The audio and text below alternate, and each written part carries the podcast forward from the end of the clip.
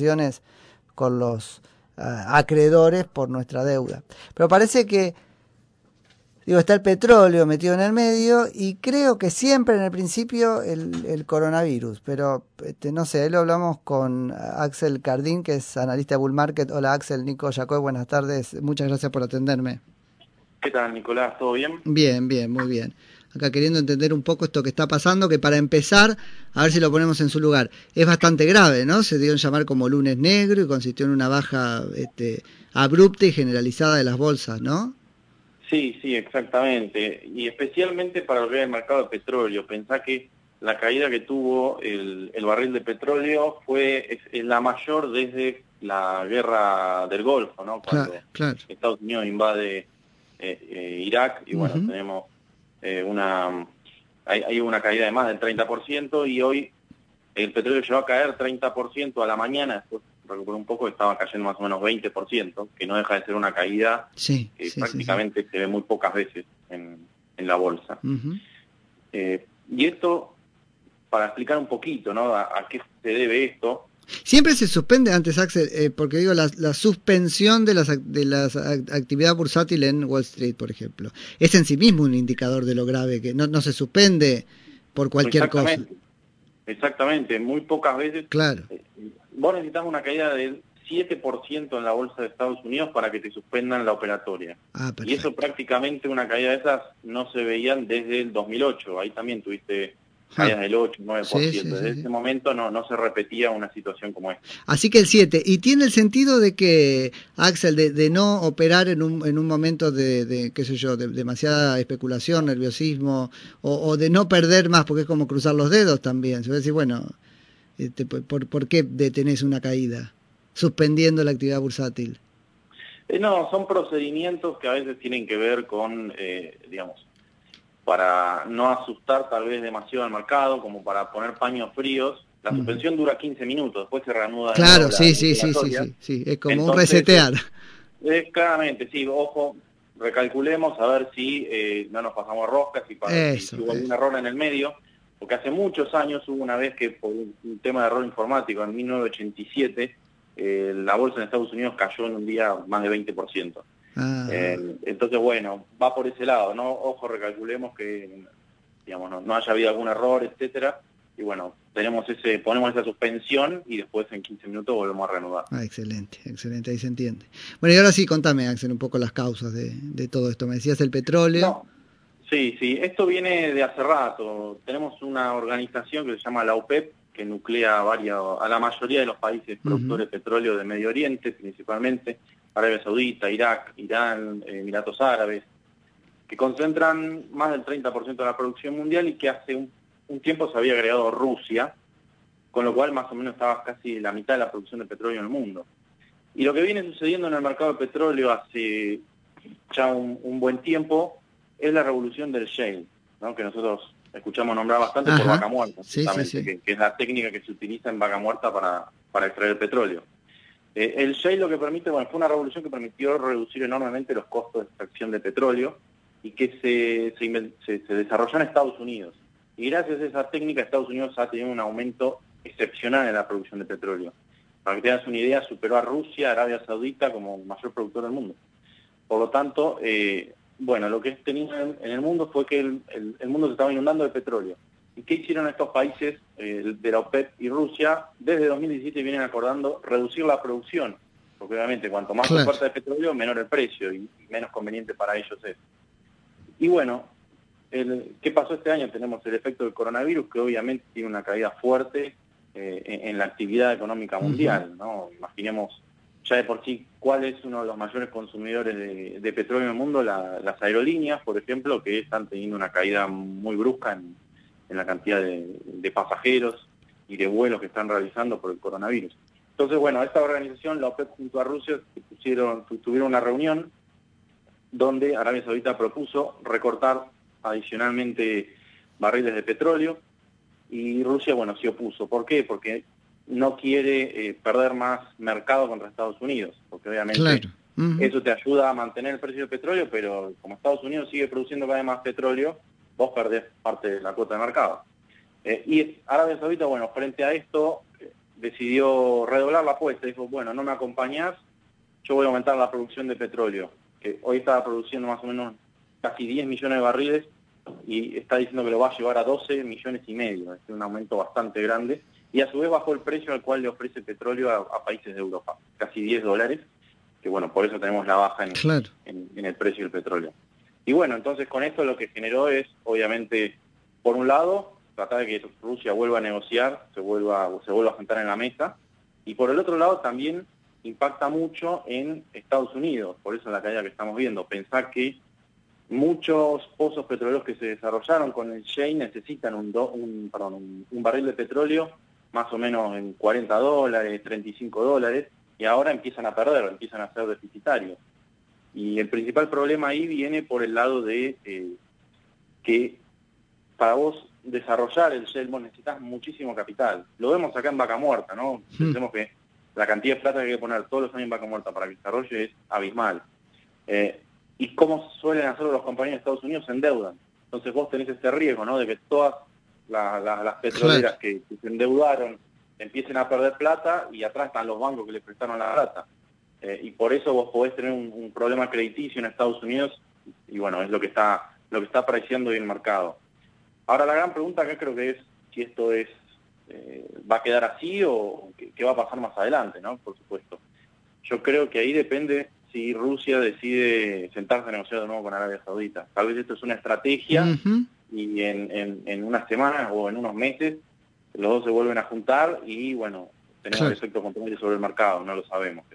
Ahora, para Argentina, bueno, vos lo acabas de describir, digo, este es es una cosa muy muy importante, nos impacta de lleno y no sé si después porque en 15 días más o menos se arregle, nosotros más o menos nos arreglamos también en 15 días. No, es un problema muy, grave. Pensá que eh, el precio break-even, que es, digamos, el cual a partir eh, empiezan a, obtener ganancias las empresas en, los pozos de vaca muerta, anda más o menos en los 40 dólares. Por lo tanto, hoy estás por debajo de, eso, de esos valores hmm. y, bueno, eh, digamos, se te hace imposible desarrollar vaca muerta. Ya estaba complicado, ¿no es cierto? Vaca muerta se está como esperando algunos... este algún anuncio formal, certezas por parte del gobierno o esas certezas ya existen y, la conoce solamente? No, son empresas que están hace mucho, pero a ver, Vaca Muerta se empezó a pagar eh, a partir de agosto del año pasado, cuando después de la de las PASO, recordemos que Macri eh, eh, le pone un techo ¿no? a, la suba del, de las naftas, y eso lo que hizo fue obviamente, bueno, pegarle a las a, las empresas de, de productoras de petróleo. Pensemos que estaban vendiendo con un dólar a 40, el dólar después se fue a 60, entonces en términos de dólares los ingresos se le habían licuado enormemente. Entonces desde ese momento estaba parado vaca muerta eh, y ha habido alguna reactivación eh, porque habías tenido que el precio del petróleo te había subido un poco de hasta más o menos enero eh, y también bueno se estaba negociando la ley de carburos, todavía no hubo novedades sobre eso, pero se suponía que esta ley iba iba a tratar, bueno, de mejorar el, eh, digamos, la, el marco de desarrollo de vaca muerta. Pero bueno, ahora justo tenemos esta caída. ¿Te referís al, al proyecto que anunció el presidente de la Nación ahora en, este, la apertura del Congreso?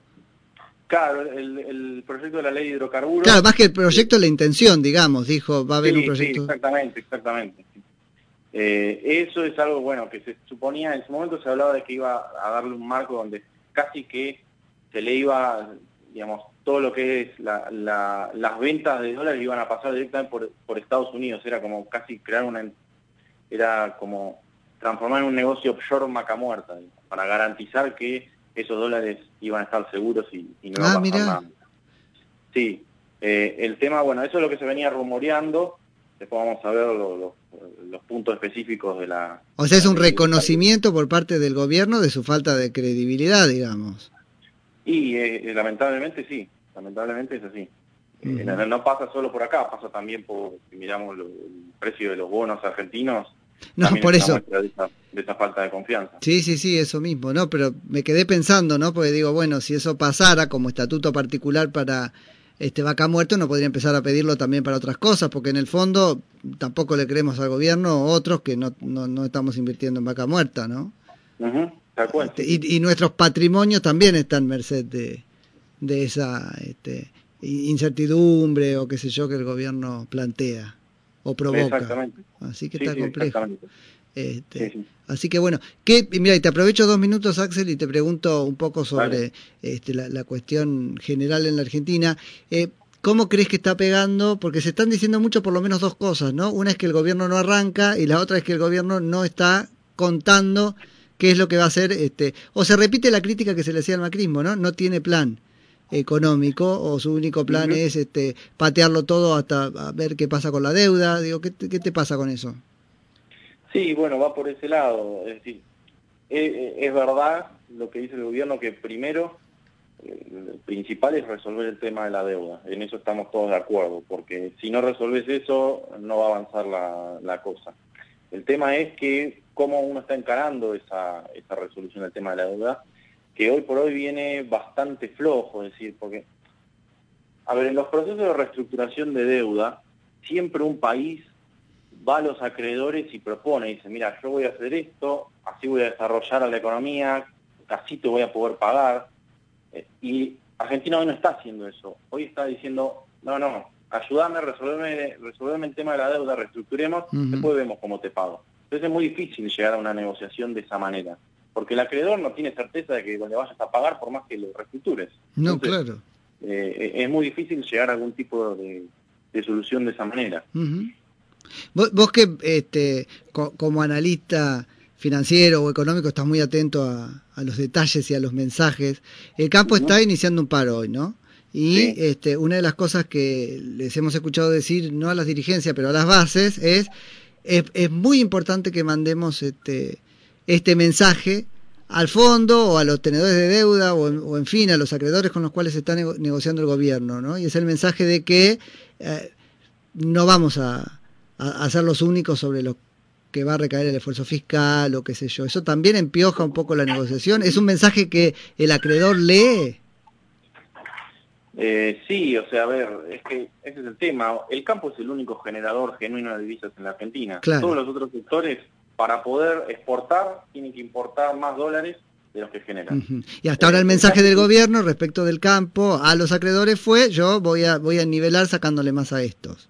Exactamente, y, el campo ya está en una situación bastante crítica, porque pensemos que tienen, bueno, ya unas retenciones muy elevadas, pero encima tienen la brecha cambiaria, no hay que olvidarse que ah, claro. Eh, a ellos eh, también la brecha cambiaria les pega, porque muchos de los insumos que, que, compran son en dólares. Claro. Entonces, eh, los insumos están, están complicados por Al dólar de verdad, digamos, no al dólar. claro, y entonces de hecho, si uno simula en las mejores, eh, en los mejores, en las mejores eh, lugares donde mejores rendimientos tiene el campo, lo que es la zona núcleo y demás, eh, tenés incluso, digamos, muy poco margen de ganancia, incluso pequeños productores que pierden plata. Claro. por lo tanto, esta suba de las retenciones los está matando y, bueno, es comprensible que hagan esta manifestación qué sé yo, bueno, ahí estamos, vamos a ver qué, qué, pasa. Así que nos queda esperar a ver la resolución de, digo, en el plano más nacional, aunque tiene una pata afuera, este, nos queda esperar la resolución de la negociación eh, por la deuda. Exactamente. Se supone que esto sería para finales de este mes, pero me parece que venimos medio atrasados por ese lado. Sí, y no tan fácil como el gobierno había dejado trascender que iba a ser, ¿no es cierto? Tal cual, sí. En especial como está el mundo hoy, digamos, ir a, a plantearse a los acreedores con el mundo en llamas, bueno, hace que por ahí no, no se nos dé tanta...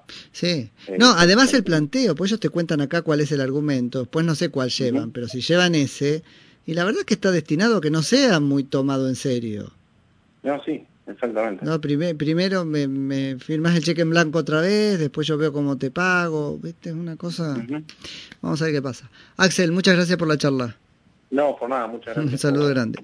Era Axel Cardín, que es analista de Bull Market.